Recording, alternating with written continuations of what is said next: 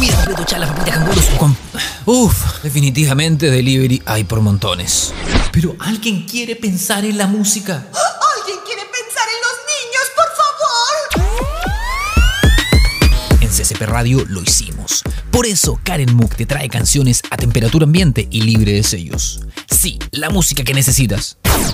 Aunque no lo sabías. La música que sí o sí será la banda sonora de tu vida. No, tal vez no. Esto y más en Música para Llevar por CCP Radio, la voz de Conce.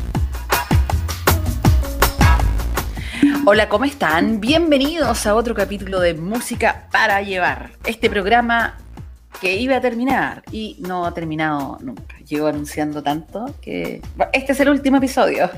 No lo puedo soltar, amigo. ¿Qué me pasa? ¿Por qué no puedo soltar las cosas? Estoy como enganchado. Supéralo, supéralo, Karen. Supéralo. Tengo algo con este programa, como que se generó una relación eh, tormentosa y no nos podemos dejar. ¿Seré yo, señor? Eres tú. sin duda, sin duda, tú y tus patrones. sí, yo lo confirmo, confirmo. Sí. Amigos, hoy vamos a hablar, eh, estamos aquí, bueno, esa voz, mm, no sé si la reconocen, bueno, los, los fans de este programa van a decir, oh sí, el primer capítulo. Eh, como la vida es cíclica, este programa también, ¿cierto? Y, aquí el invitado del primer capítulo está de nuevo, Juan Andrés Álvarez. ¿Cómo estás, Juan Andrés? Muy bien, aquí estamos, sobreviviendo esta pandemia, como siempre. Qué bueno. Igual que la primera vez que nos vimos, no ha cambiado el lugar, ni ha cambiado nada, sigue todo igual. Terminó ese mundo y sigue uno igual. Oye, pero hoy día vamos a hablar de, de alguien muy importante porque no, no vamos a hablar, vamos a evangelizar. En este programa vamos a, predicar la palabra. Sí, esto va a estar difícil, sí, ¿eh? con tan poco tiempo. Es como cuando le piden evangelizar, así como Biblia de por medio, y si hay cuatro evangelios y todos muy largos, aquí hay muchos más evangelios todavía, así que va a costar mucho poder evangelizar en tan poco tiempo, pero... Sí.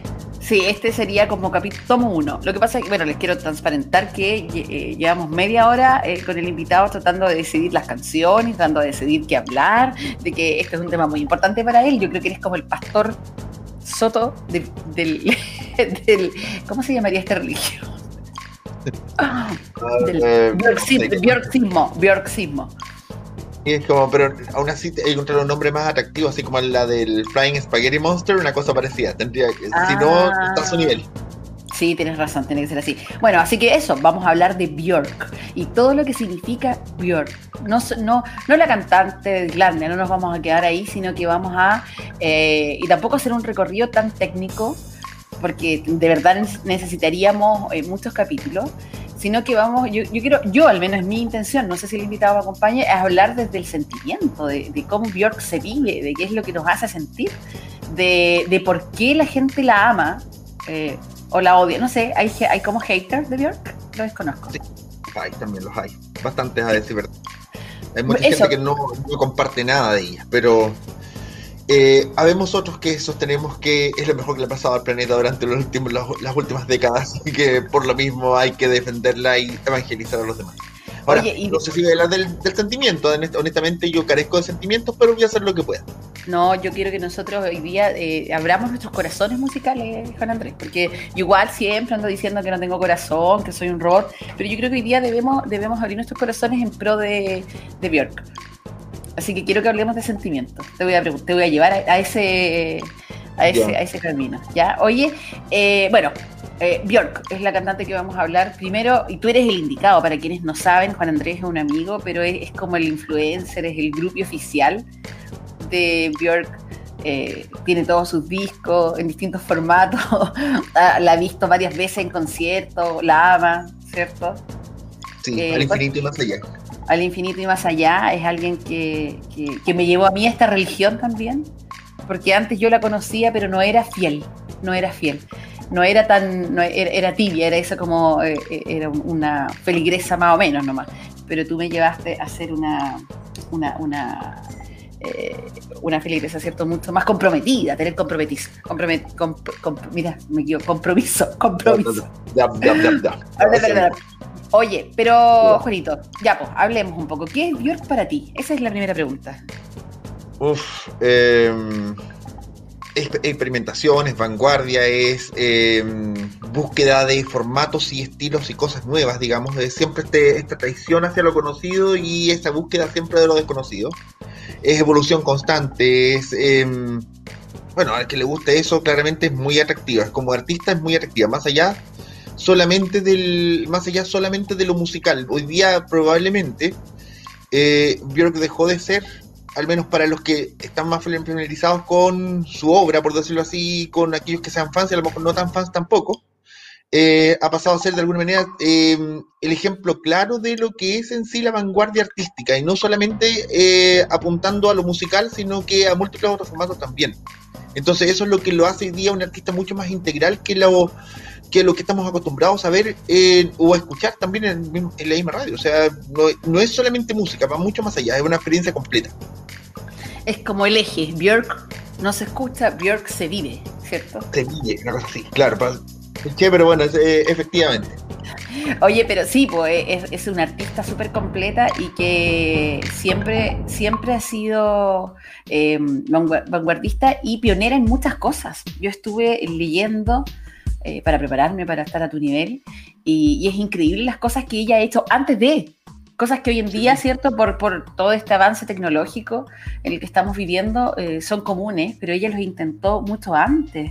De hecho, yo descubrí que cuando estaba Napster, ¿te acordáis? Por ahí en el ¿Qué año? ¿De 90 y algo? No, 90, sí, casi algo así. Ya, no me acuerdo. Bueno, cuando, nada, para quienes están escuchando. Esa, yo tenía como, esa época yo tenía como 5 años, así que no me acuerdo mucho, pero igual cuéntame tú. Mentira, mentira.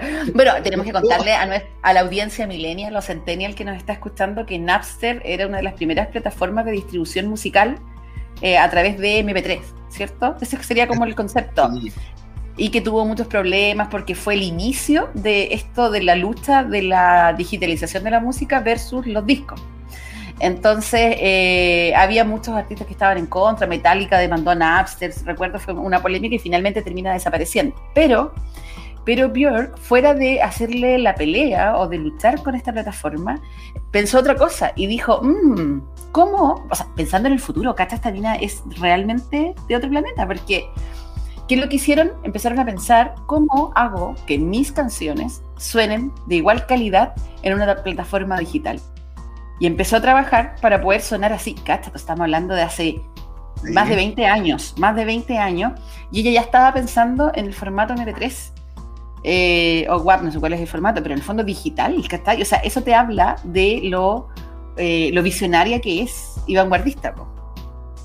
Sí, o sea, y, en general estos proyectos también vinculados, por ejemplo, con, mismo, con la misma tecnología, el hecho de que sean proyectos completos, por ejemplo, eh, se puede ver que en el caso de Biofilia, por ejemplo, que es un disco relativamente más reciente, en el que de alguna manera puede también generar una comunión no solamente en la música, sino que también con la creación de nuevos instrumentos, con la aplicación también de plataformas eh, digitales, de la, incorporar la situación también de los videos musicales, que ella misma expresa que el video musical es una forma en que las personas normalmente, y por eso es muy recomendable para aquellos que quieran obviamente familiarizarse con, con Björk, que puedan ver también sus videos musicales, porque ella misma lo describe que es una forma de que su música entre por los ojos, que hay muchas personas a las que realmente no les cuesta, no les, eh, no les es fácil poder procesar música y que sí les es mucho más fácil cuando lo ven.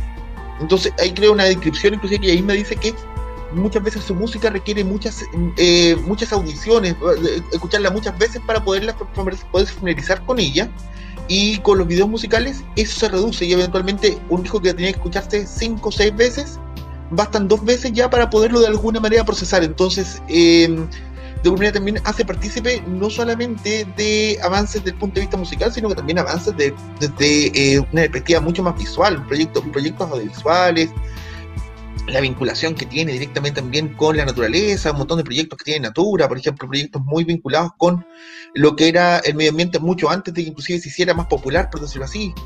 Eh, afirmaciones eh, extremadamente feministas para lo que hoy día ya vemos obviamente que ya es un hecho, que hace años atrás cuando nadie todavía lo decía o, se decía de manera muy discreta, y ya tenía una posición muy marcadamente feminista respecto a la industria musical y cómo, y cómo se enfrentaban a personas como ella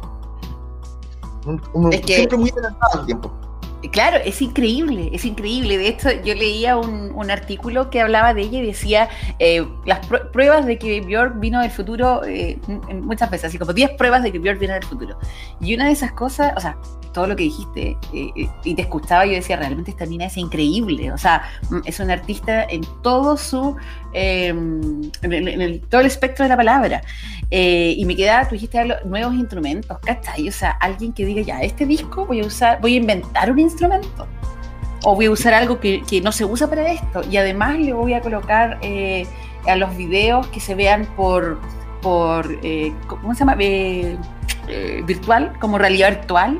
virtual, claro que sí. O sea, yo conocí esa exposición, exposición era fantástica. La, la, la, exposición digital de biofilia, que era una, una, experiencia inmersiva con de realidad virtual que uno se hacía en, bueno, yo la vi en Buenos Aires en ese momento, que era como una experiencia realmente, era un museo, era como realmente un espacio abierto en el cual se instaló la exposición y que uno circulaba, algo que no podíamos hacer hoy día en pandemia, claramente, porque empleábamos cosas que habían antes otras personas manipulado también, así que claramente eso no podría ocurrir hoy día pero eh, en el que uno se podía incorporar dentro de la experiencia y participar del video musical o participar directamente de la creación de nuevos sonidos a través de los mismos instrumentos que ella creó o que participó en su creación. No, una cuestión alucinante. Es que eso lo encuentro increíble, es como que yo, yo desde la eh, ignorancia absolutamente musical, no tengo idea cómo se escribió, cómo se hace, me gusta la música, pero no sé cómo se hace. Ni siquiera podría pensar en cómo, cómo podía generar una melodía, asociarle una, una canción y que eso quede magia. Y esta mina Björk va mucho más allá, que me parece increíble. Y tú dijiste una palabra, experiencia. Yo creo que todo lo que ella hace, y, y, con eso vamos a terminar este bloque para irnos a una canción, decirles a quienes están escuchando que todo lo que Björk hace no es una canción, es una experiencia.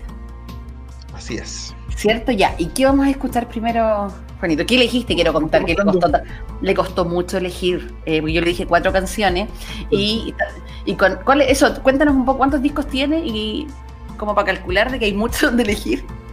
Uh, tenemos efectivamente, a ver, eh, a ver si consideramos los discos formales, tiene, a ver, 10, 10.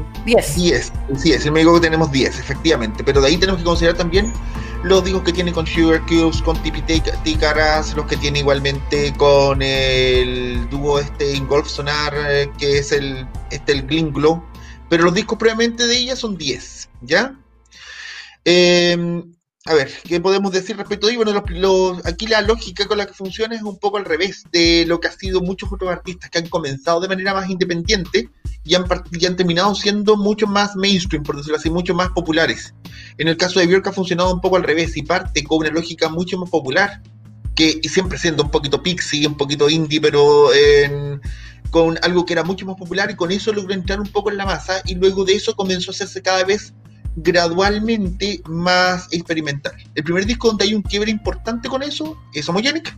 Y de Homogenic vamos a escuchar, como estamos evangelizando solamente, vamos a escuchar Pluto. Nos quedamos con eso entonces. Quiero que cierren los ojos, que se pongan audífonos, que se relajen y viven la experiencia de Björk en Música para Llevar.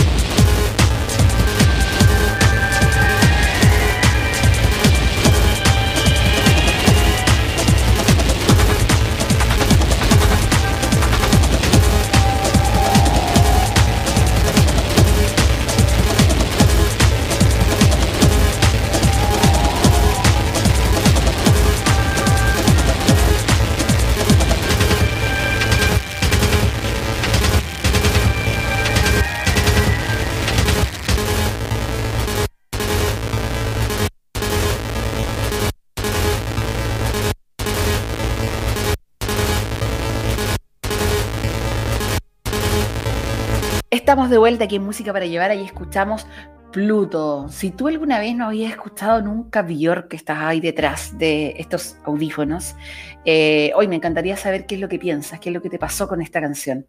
Eh, ¿qué, te pasó, ¿Qué te pasó a ti, Juan Andrés, cuando la escuchaste por primera vez?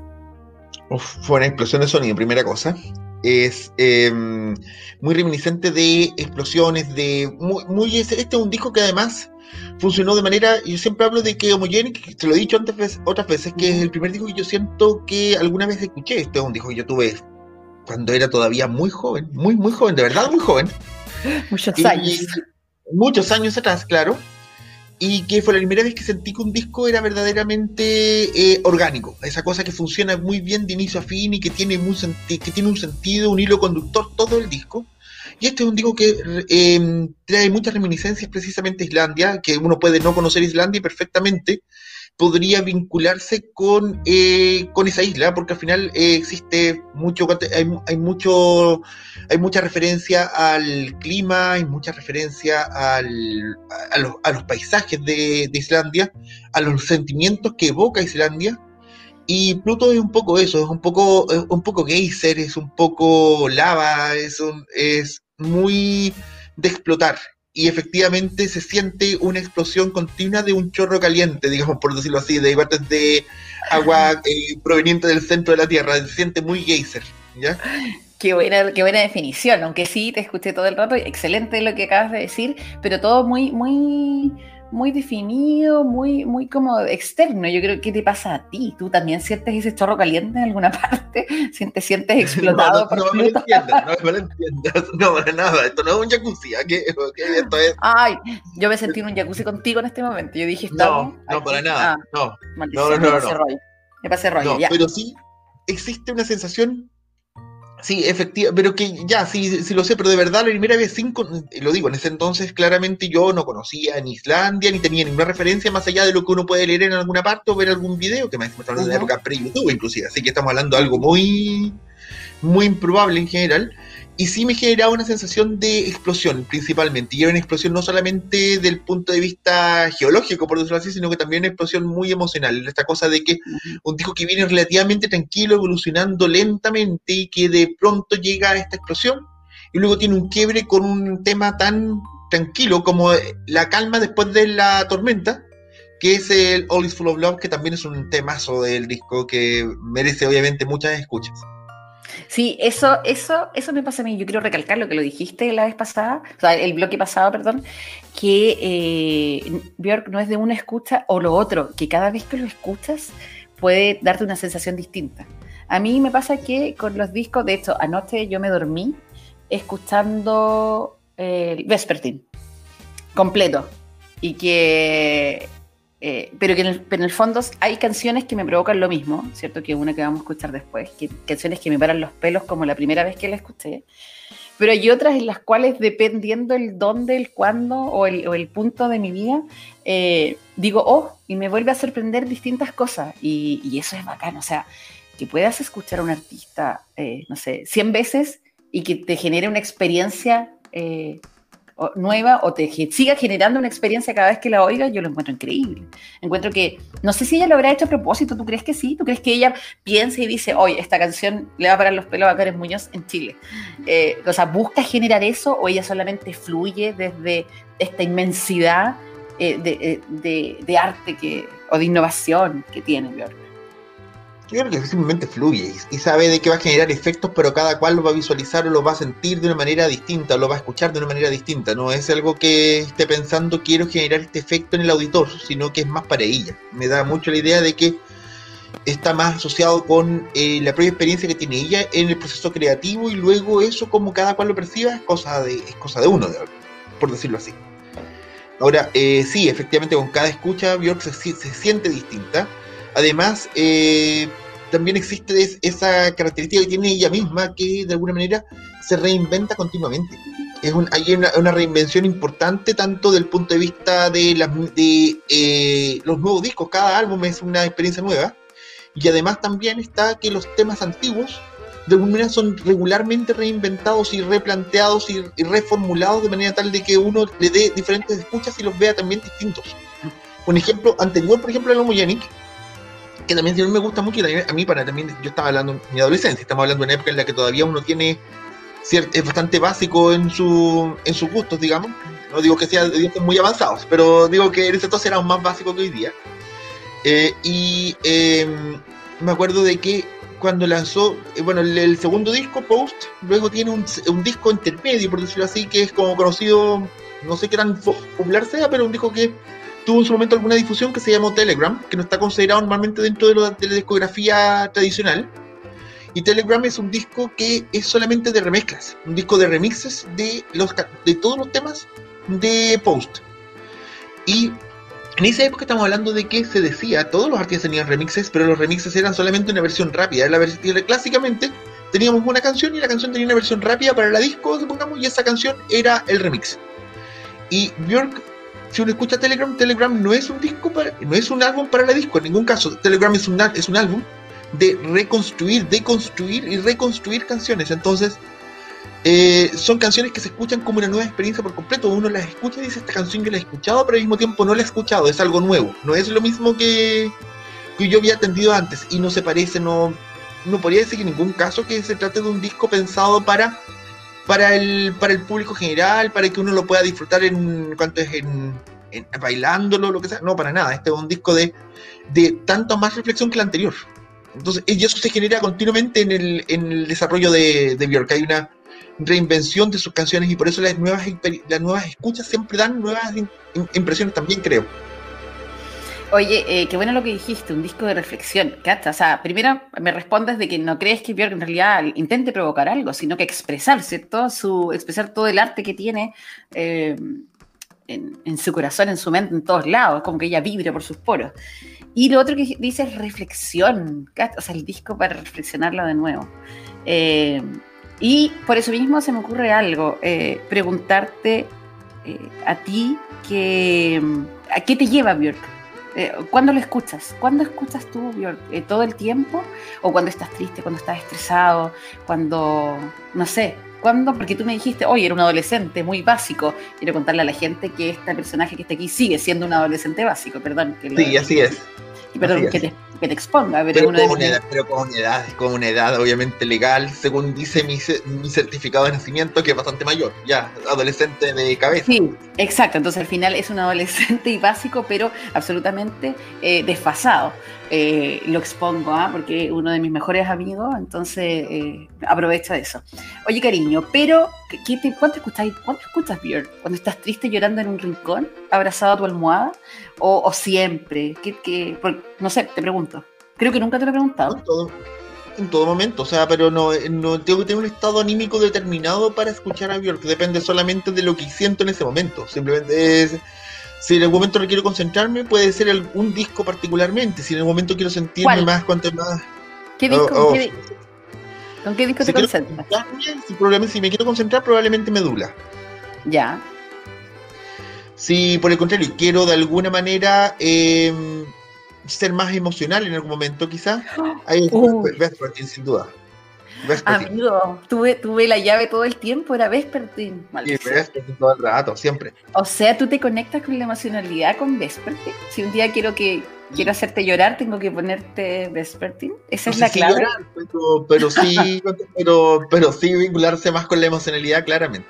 Quebrar ese hielo, o sea, Maravilloso. Si, quiero más aprender de alguna manera porque estoy, estoy bajado y quiero aprender un poco más, puede ser desde luego, puede ser debut, puede ser post, puede ser quizá Volta, que también es un disco que funciona para eso. Tiene diferentes episodios, Volta también funciona bien. Em, si te quieres sentir eh, sensual, ¿ah? si quieres ponerte así como, no sé, más Lo siento, oh, se, me, ocurren esas cosas. Si quieres, ya, si quieres ponerlo de fondo para las artes amatorias, mira lo que te estoy preguntando. Mira, es que no sé, no conozco esas cosas, me podría decir, pero me imagino que sería también Vespertine probablemente. Sí, también probablemente Ah, mira, ah, o sea, te vinculas con la emocionalidad, mira, ah, eres una arjona. Eh, como es tu arjona de Islandia, qué bonito, ¿ah? Qué lindo. Más respeto, más respeto por York, ya, más respeto, ya, mínimo. Perdón, oye, eh, hablando, ya, pero qué bueno eso, porque, porque a lo mejor das una pista, quienes nos están escuchando, es como hoy voy a sentirme emocional con Vespertine.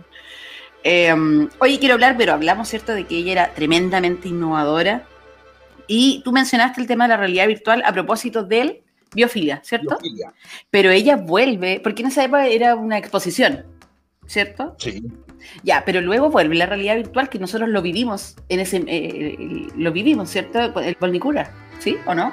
Sí, claro, porque Volnicura ya evoluciona un poco más allá de Ahora, eh, me, me estabas obligando a hacer un poco el, análisis también de la, de la, discografía de Björk. Claro, la discografía de Björk parte desde lo muy personal, como es en el caso precisamente de Vespertine que lo mencionamos antes. eh, va evolucionando desde se va desprendiendo un poco de lo emocional y comienza más en, la, en el área de la experimentación. Allí llega Medula, allí llega Volta, allí llega Biofilia, ¿ya? Y luego, Vulnicura nuevamente es un quiebre que conserva elementos de, de, biofilia, pero vuelve un poco hacia atrás, en el sentido de que Vulnicura es el disco de ruptura de Björk. Eh, Vespertine es, un uh. disco, es un disco de inicio de relación, ya. Vulnicura es el disco de término.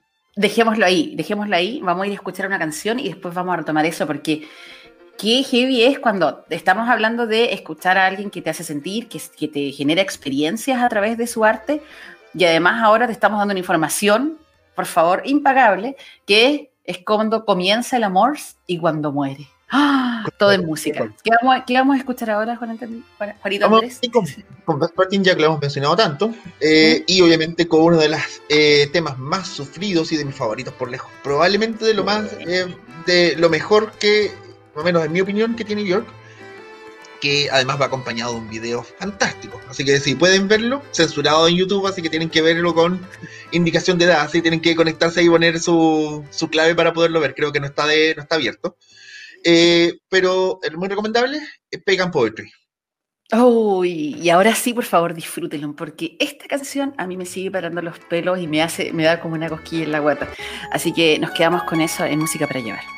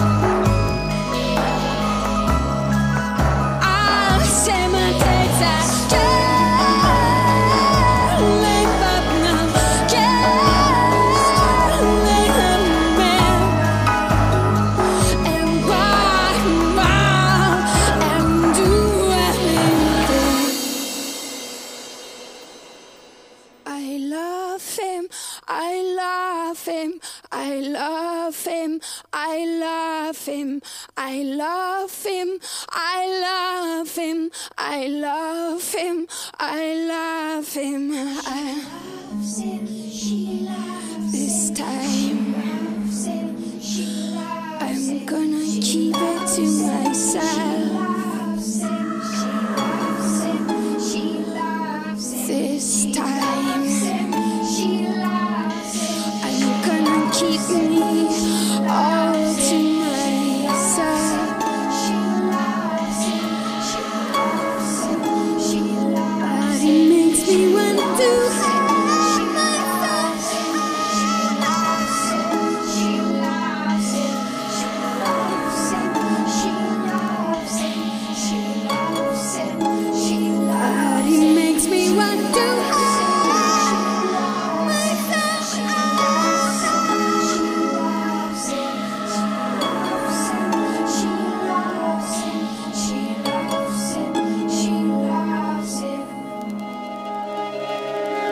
Estamos de vuelta después de esa experiencia que eh, después vamos a referirnos a qué nos pasa con esta canción. A mí me pasan muchas cosas, quiero decir, cada vez que la escucho. Eh, pero primero vamos a hablar de los auspiciadores. Juan Andrés, invitado mío y amigo, ¿te gusta la miel? Obvio que sí, ¿a quién no? Hay gente que no le gusta la miel. ¿Pero por qué te gusta No. la miel? Sí, porque- Esa es como la gente que no le gusta la palta. Sí, como la gente que no le gusta la miel, como la gente que no le gusta la palta, gente enferma. Sí, es como la gente que no le gusta Bjork. Sí. sí no, no, no, gente enferma, enferma. Hágase ver, hágase ver. Hágase ver. Auditor, auditor, a usted al que no le gusta la miel, ni la palta, ni Bjork, hágase ver. Sí, eso es nuestra indicación. Bueno, yo te voy a hablar de que la miel la podemos conseguir aquí cerquita, ¿cierto? Con una empresa familiar y local. Te hablo de Colmenares Altos de Yoicura. Ellos son productores locales. Eh, autosustentables de miel natural y productos apícolas. Así que si quieres comprar miel y además todos sus derivados, puedes hacerlo aquí. Buscar en sus redes sociales como Colmenares Altos de Yoicura y puedes conseguir una serie de eh, polen. ¿Sabías tú que venden polen en frasco? Tú puedes comerlo así y te hace subir. Es un súper un super alimento. eh, tiene un montón de beneficios de salud. Tú, que ya eres un hombre viejo, ¿cierto? Lleno de achaques, me imagino. Sí, demasiado enfermo, sí, verdad, sí. Sí, sí. Si Ahora, quieres ¿Ayudará para las enfermedades mentales? Lo requiero para un amigo. claro, un amigo de un amigo de un amigo. No, para todo, para todo. Yo de verdad te aconsejo que vayas ahora corriendo y ustedes que están en casa también al Instagram de Colmenares Altos de Yaucura y busquen, busquen su enfermedad y busquen cómo la miel, la miel y la apicultura se lo puede solucionar. También tienen un teléfono que es el más 569-9738-2353. Ya saben, Colmenares Altas de Yaucura, un superalimento. Y además recuerden que lo que siempre digo, venden abejas reinas y hacen asesorías apícolas, así que ahí los pueden contactar. Ya, eso sería con el auspiciador y ahora tenemos que hablar de la canción que acabamos de escuchar. ¿Qué te pasa a ti cuando, escu- cuando la escuchas? Oye, es, es sufrimiento, es esperanza, es. eh, oye, expectación. Sí, es. em, dolor, es. va- sobre todo el dolor va muy. Es un dolor casi que físico, sí, va muy asociado también a la experiencia del video. De Aquí la palabra clave ha sido todo este programa, ha sido experiencia, claro. Es, el video musical dice mucho de eso también. Es, es un. Va muy asociado también al, al dolor, ¿ya? Pero un- no a un dolor necesariamente negativo, ¿ah? a diferencia de lo que podría uno entender como la ruptura, que uno podría discutir si realmente es qué tan bueno puede hacer ese dolor, ¿ya? No obstante que Björk también lo aborda de una manera casi que curativa. Eh, en, e- en este caso, ese dolor de, mm, de comenzar algo, de, de no saber qué se viene, de... Sí, es más, esa clase de... Es de lo novedoso, pero al mismo tiempo atractivo. ¿Sabes lo que te iba a decir? Yo te escuchaba y coincido completamente contigo. Es como ese dolor de sentir, de cuando de, de que estás sintiendo, de que te están pasando cosas. Eh, Yo creo que con esta canción es como es como el no quiero y de repente te pasan y te pasa por todos lados, te invade esta canción. Y es ese dolor, ese dolor de que no quiero, no quiero que esto pase, pero al final me invade y finalmente explota en la misma canción y es como, wow, yo de verdad es algo que, que me pasa lo mismo, es como dolor, es, es sentir, es profundidad, eh, es, es muchas cosas, me encanta, yo, igual es una de mis canciones preferidas. Eh, así que Qué bonito, qué bonito. Yo la escucho, la escucho en distintas etapas. La he escuchado en, arriba y abajo, eh, en el bien y, estando mal. Así que de verdad que es una canción curativa. Me pasa mucho con eso. Yo me, sano con Peggy Poetry. Oye, eh, ya, pues dejamos enganchado el tema de que Vespertine era como de iniciar algo, de cuando el amor está ahí y está. Y un amor maduro, no, no, no quiero llevarlos a la adolescencia que, el invitado, sino que es amor, un amor real, profundo, un amor, es como una cuestión de verdad. Eh, eh, y que sale por los poros para después terminar en el Volnicura y es oh, igualmente doloroso, pero distinto. ¿Qué te pasa a ti con esos dos discos ya que tú hiciste la comparación? Eh, es que Vespertine sí, tiene, un, tiene además mucho también de, de íntimo. Vespertine es una invitación también a, a, espacios muy espacios muy íntimos de ella. Tiene otros temas, eh, Cocoon, por ejemplo, em, eh, em, Hidden Place, Mouth, no, Mouth Crater es de cuentas de medula. On, Undo. Hay, hay varias cosas que son muy atractivas de ese disco. Pero eh, Heirloom, que también es un muy buen tema. Eh, y por el lado de y por el lado de Vulnicuras claramente van muy de la mano porque efectivamente en Vulnicura es un disco de ruptura pero al mismo tiempo también se siente muy muy centrado en lo que fue Vespertine pero con los avances del tiempo o sea es, obviamente alguien también más maduro que está ahí es alguien una persona quien es, quien es autora de esto ya es la misma que hizo Vespertine, sin duda, pero al mismo tiempo es alguien mucho más madura y que ha pasado por más. Entonces, ahí se recogen a nivel artístico, por ejemplo, algunos elementos de biofilia, algunos avances, este tema de realidad virtual, o sea, Vulnicura está lleno de realidad virtual, o sea, es... Para, volvemos al tema de los videos, los videos van muy de la mano también con todo lo que es Björk, no solamente los álbumes.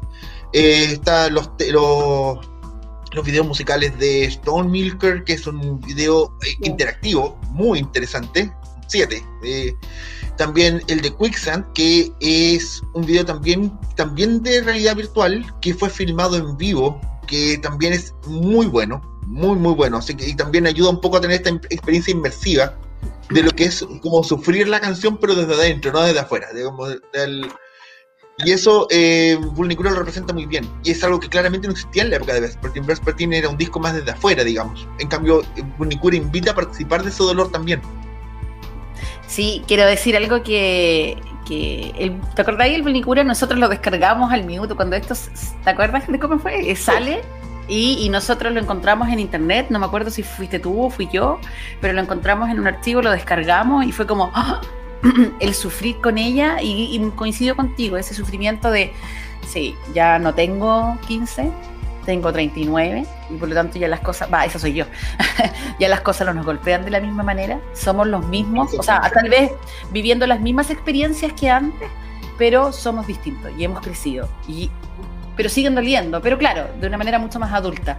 Y eso se siente y además lo puedes vivir en realidad virtual. Y eso es increíble. ¿Te acuerdas que yo no sé si lo hice contigo, pero eh, mi hija tenía de estos lentes de realidad virtual? O sea, uno le ponía el celular. Ah, no sé si lo hicimos juntos. Eh, con el video de, ya, con el video de, YouTube y lo ponía y realmente te movías eh, y te sentías estando al lado de ella. y bueno, yo leí un poco que Björk, si bien lo hizo, ¿cierto? En biofilia, no recuerdo el año, pero Volnicura es del 2019, ¿cierto?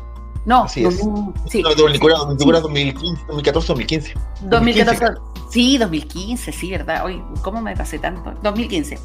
Y realmente es en, un momento distinto, ¿cierto? En la tecnología, donde ya todos teníamos, o todos podíamos, era mucho más fácil tener un casco de realidad virtual o lente de realidad virtual en la casa. Entonces llega y lanza esto para todos, realidad virtual. Y ni, yo, y ni siquiera yo, ¿sabes lo que me pasa? Eh, me imagino esto como en el, en el sello o en lo ejecutivo, me imagino a alguien diciéndole, oye, pero Björk, ¿sabes qué? Eh, no sé si va a resultar esto. Y siento que a ella le da lo mismo. Como que parte de la experiencia del Volnicura eh, incluía esto y le da lo mismo si es que eh, va a ser comercial o no, va a resultar, o sabes que cuánta gente se va a conectar al, al video con realidad virtual, como que un poco le da lo mismo, ¿no? Así es creo que realmente no es, no es el tema que le preocupa principalmente. Lo que le preocupa realmente es generar algo nuevo, de algo que de alguna manera la complete ella misma y los demás nos hace un poco, nos invita a ser partícipes eh, es increíble, es increíble lo que pasa. Oye, eh, bueno, también eh, se habla de teatro digital, teatro digital en la última gira. ¿Tú cuántas, cuántas, cuántas veces las has visto en vivo? Pregunto. De memoria. No, sino tan, tampoco tantas. A ver, eh, creo que cuatro. Sí, creo cuatro. Cuatro veces la he visto. ¿Cómo ha sido verla en vivo? Porque si estamos hablando de experiencia, me imagino que sus conciertos también deben ser una experiencia de otro mundo, ¿no? Primero, y bueno, generalmente yo la primera vez que la vi fue acá en Chile, sí, fue el, el concierto del 2000, eso fue el año 2007, la gira de Volta, creo que fue la primera vez que la vi en vivo. El 2007 creo que fue, ya, ya, estoy con, ya estoy confundido con el año, pero me parece que el 2007 fue.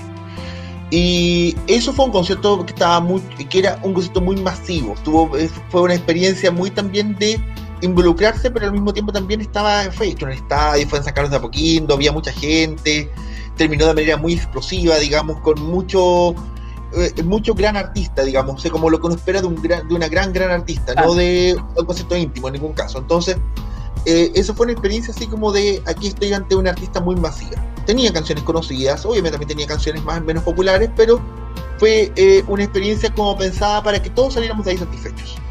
Después de la misma gira la volví a ver algunos meses después. Y en esa gira fue en un, en espacio mucho más reducido. Seguía siendo un lugar grande, pero mucho más reducido en términos de espacio. Y las canciones elegidas, pese a que era la misma gira, eran canciones que eran mucho más pensadas probablemente para los fans. Y fue una experiencia de sentirse partícipe de una pequeña comunión, digamos, con muchos otros fans dentro de un espacio mucho más pequeño.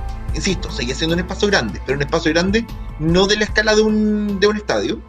Entonces aquí Igualmente se repetían algunas canciones de la primera vez que la vi, también se repetía, terminaba con Pluto y con Declare Independence, que son como las canciones más explosivas que tiene en, casi toda su discografía, pero no obstante eso había muchas elecciones de canciones pequeñas que eran eh, expresadas así en un momento dado y con nuevos arreglos, con nueva disposición y para uno era hacerte nuevamente, ejemplo, un pequeño, un pequeño espacio. Y luego ha sido muy distinto todas las veces. Después la volví a ver en el Lola hace unos años atrás, después cuando la, la única vez que vino Lola acá en Chile después la volví a ver en el extranjero de nuevo y el proceso siempre ha sido distinto. La, última vez que la vi fue una reinvención en la gira de Utopia, la última, la última gira, y una reinvención total de todos los temas. O sea, todos sonaban como si fueran parte del mismo disco sin serlo. Qué increíble, yo eso lo encuentro maravilloso. Yo te lo decía porque eh, ella misma habló de la, eh, la, gira Cornucopia. ¿Tú no viste? ¿Nunca? ¿Nunca? No, Cornucopia no. no. después ya, no, ya no.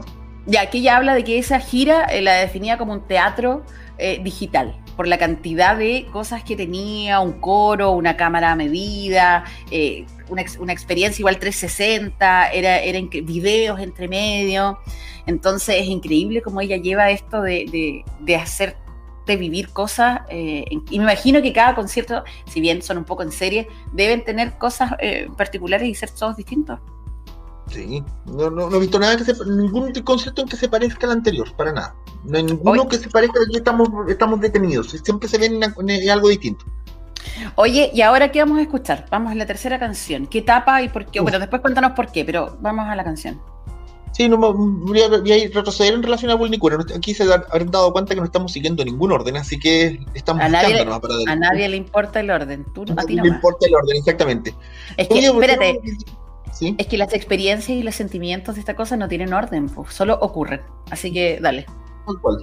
Voy a ir antes de Vulnicura, voy a ir a un disco intermedio que es uno de mis discos favoritos, que ese es un momento, y es importante que haga esta, este paréntesis breve, en torno a que es el disco que marcó que algunos siguieron siendo fans y se hicieron fans así ya eh, evangelizados profundos y otros que por el contrario abandonaron esta religión. Así que este es el disco de Se ama o se odia. Esto es Medula y el, y el tema, la canción, es Where's the Line. Nos quedamos con eso en música para llevar en ccpradio.cl. Where is the line with you? Where is the line with you? Where is the line with you? Where is the line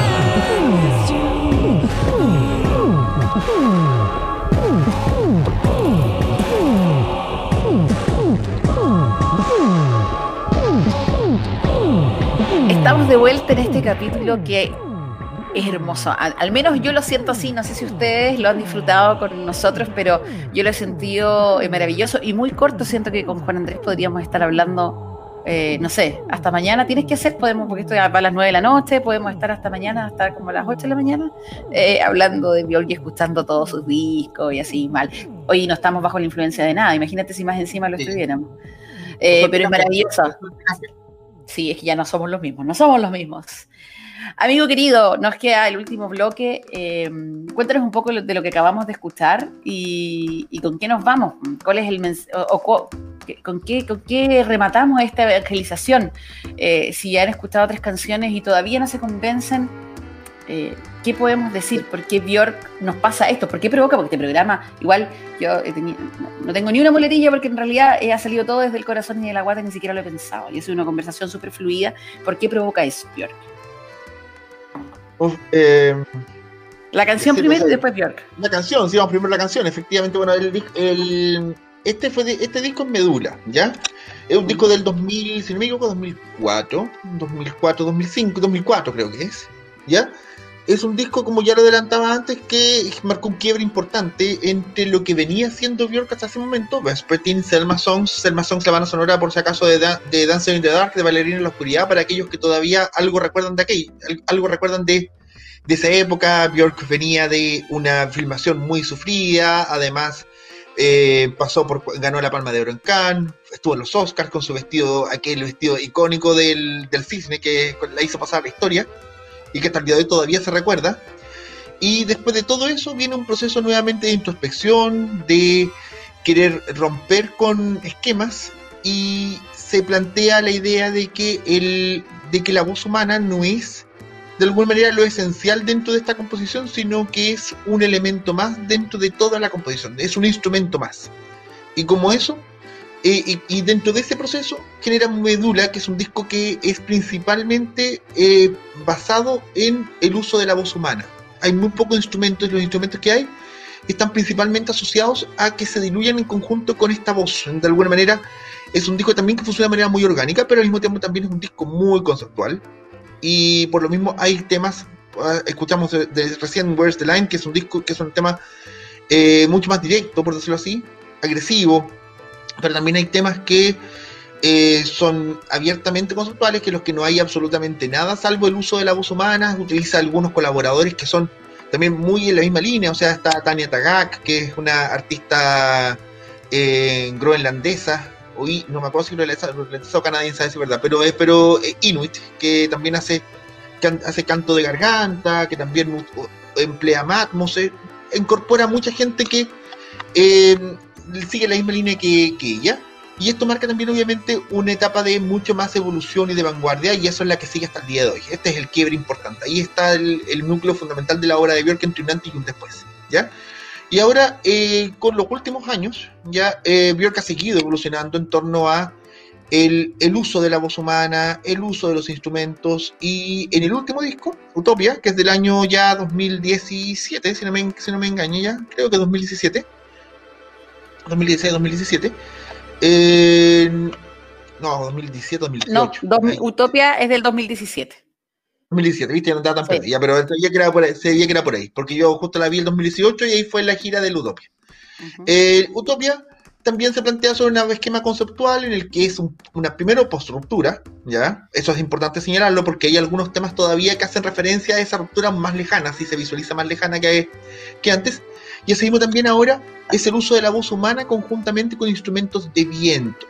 Ahora se concentra en el uso del viento, más que de percusiones o cualquier otra cuestión, y por tanto es un disco muy de flautas, es un disco muy de toda clase de instrumentalización vinculada con el viento y hay mucha referencia a las canciones también al viento, ¿ya? Eh, también es un disco muy orgánico. eh, que da cuenta obviamente de una evolución aún mayor en el, en la, en, el arte de Björk, por decirlo así, y, eh, y, que da origen también a una gira importante como es la del precisamente em, esta de tanto de Utopia como precisamente Cornucopia que mencionábamos anteriormente. Eh, que está basada en gran medida en la obra de Utopia. Y es el primer disco también que, eh, en el que se, que se realiza íntegramente en colaboración con otro artista, con otra artista, ¿ya? Normalmente Björk es de trabajar sola con colaboradores, y esta vez ya es un disco generado en comunión, en contacto continuo con otro artista como es Arca. Es un disco, una, es un disco que todos los temas, salvo creo que Feature Creatures, todos los demás son temas con Arca también. ¿Ya? Y ahí quiero hacer un alcance. Arca es un artista que hablamos en el capítulo 3, así que puede ser, pueden irse al capítulo 3 de, Música para Llevar y, también la mencionamos harto, así que eh, sí, continúe. Oye, pero y, eso, pues finalmente, eh, ¿con qué se quedan? Yo creo que Björk, eh, hemos hablado de, de, todas sus virtudes, ¿cierto? Artística, tecnológica, vanguardista y, que hay distintas etapas, distintos discos, distintas formas, como eh, eh, hay para todos los gustos. Yo siento que nosotros no podemos decirle a la gente como, oye, esto te tiene que pasar con Björk, ni por aquí tienes que partir, ni esto es lo mejor. Yo creo que cada uno, ¿cierto?, tiene que eh, decir, entrar a este mundo Björk y, y decir, oye, probar, ver, vivir las experiencias y en el fondo elegir un poco qué, qué es lo que le pasa. Así es. Esto es una experiencia muy personal, así que cada cual que la viva como, como le plazca, pero tratan de, tener la experiencia al menos también y sentirla. Sí, a eso voy. Yo digo, es como, eh, siempre dice un poco que, es así este programa, es como, hola, ¿tienes un minuto para hablar? De Björk, en este caso. Toco su puerta, tienes un minuto. Eh, claro, es como vívanla, ábranse a vivirla. Eh, hay, tiene tantas formas, hay tanto material que, que a lo mejor pueden, es difícil no conectar eh, con ella, ¿cierto? ¿O, qué, cómo tienes que estar tú? ¿Qué te tiene que pasar para conectar? Quiero hacer el hincapié porque hay mucha gente que tiene un prejuicio con Björk, ¿ah? Eh, porque es islandesa, porque es un poco indie, porque es experimental, entonces da la sensación de que fuera para una elite, ¿ya? Como que, ah, no, es que Björk es... No, y no es así. En el fondo yo creo que hay que darle una oportunidad también no hay, por ejemplo, no eh, para el que para el que los escuchamos realmente, los que escuchamos a Bjork, no hay em, tampoco esta cosa mucho de, ser pretencioso en su música, de alguna manera de pretender eh, demostrar algo y ser lo más hype, lo más del momento, lo más hondero que existe en un momento. Bjork siempre va mucho más adelantada del resto, por tanto, probablemente no intenta de ninguna forma tampoco ser eh, lo que esperamos de ella. O sea, a lo mejor eso podría ser más esperable en los primeros discos, que saben que todavía se estaba en esta onda de ir a muchos festivales y además también estaba muy invitada en diferentes instancias, pero hoy día eh, lo de Björk no es en absoluto algo que esté alejado, o sea, más allá de las letras que puedan estar en otros idiomas, porque canta efectivamente en que ha cantado en inglés, que canta en islandés, en castellano. No nos olvidemos que con Arca en, el, en el último disco de Arca canta en castellano. Eh, no solamente que no tiene que ver necesariamente con el tema del idioma, tampoco tiene que ver con un tema de sentimiento y muchas veces podrías no entender lo que está cantando. Eh, canciones que, hay canciones que siquiera tienen letra propiamente tal, y no obstante eso uno igual la siente y algo, y algo también evoca. Y eso creo que es universal y que va mucho más allá de que eh, sea música de una élite, probablemente es música para todos. Ay, que me encanta lo que acabas de decir, hablaste de sentimiento, hablaste de, de, que es para todos, la transversalidad y la igualdad. Igualdad, equidad, junto a Björk. Claro. maravilloso, Juan Andrés. Se nos está yendo el programa, ya no nos quedan minutos, ¿cierto? Eh, lamentablemente, de verdad, este podría durar como muchas horas o tendríamos que hacer varios capítulos más. Uno por disco sería bueno, ¿ah? Yo te, te, regalo un podcast en esta radio, Björk. Podcast, Björk Podcast. Podría ser, podría ah, ser elegir, elegir algunas canciones las más representativas de cada disco, partiendo inclusive con el de canciones infantiles. inclusive, inclusive aquel. No, por eso. Un podcast de Björk. Mi vida según Björk. Oye, gracias Juanito por venir nuevamente y por acceder a, esto, a estas peticiones musicales mías. Eh, siempre es un gusto hablar contigo, aunque sea así, a la distancia, sin tocarte. Necesito abrazarte. Necesito abrazarte. pero. Pronto, pronto. Muchas gracias, esto fue Björk, espero que les haya gustado y espero que le den una oportunidad. Así como en este programa hemos visto una cantidad de artistas variados y en el cual hemos hecho esta invitación a decir, hey, paremos un poco lo que pensábamos antes de, te tomamos de la mano y te invitamos a escuchar. Eh, ¿Con qué nos vamos? Porque nos vamos a ir con una última canción. Sí, nos vamos con algo de Utopia, eh, lo mismo que la misma línea que estábamos hablando anteriormente. Este tema se llama Los, con muchas S al final, Los los. Nos quedamos con eso, ¿cierto? De Utopia, que eh, ya es algo más reciente. Esto fue Björk, la experiencia Björk en música para llevar en CCP Radio junto a Juan Andrés Álvarez. Muchas gracias. Nos escuchamos el próximo lunes a las 21 horas, ya saben por dónde, ccpradio.cl. Adiós.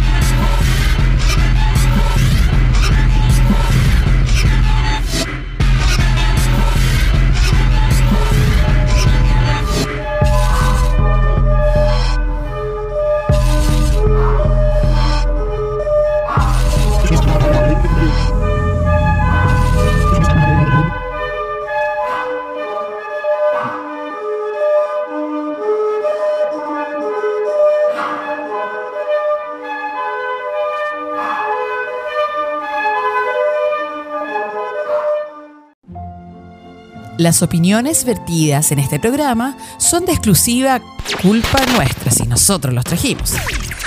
Escuchas CP Radio, bajo tu responsabilidad.